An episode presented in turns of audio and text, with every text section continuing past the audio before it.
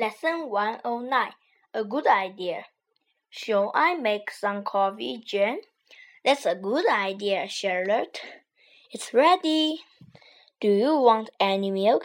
Just a little, please. What about some sugar? Two teaspoonfuls. No, less than that. One and a half teaspoonfuls, please. That's enough for me. That was very nice. Would you like some more? Yes, please. I'd like a cigarette, too.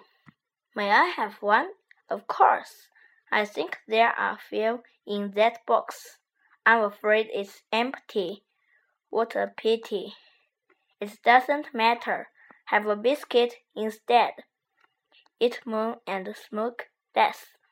That's very good advice.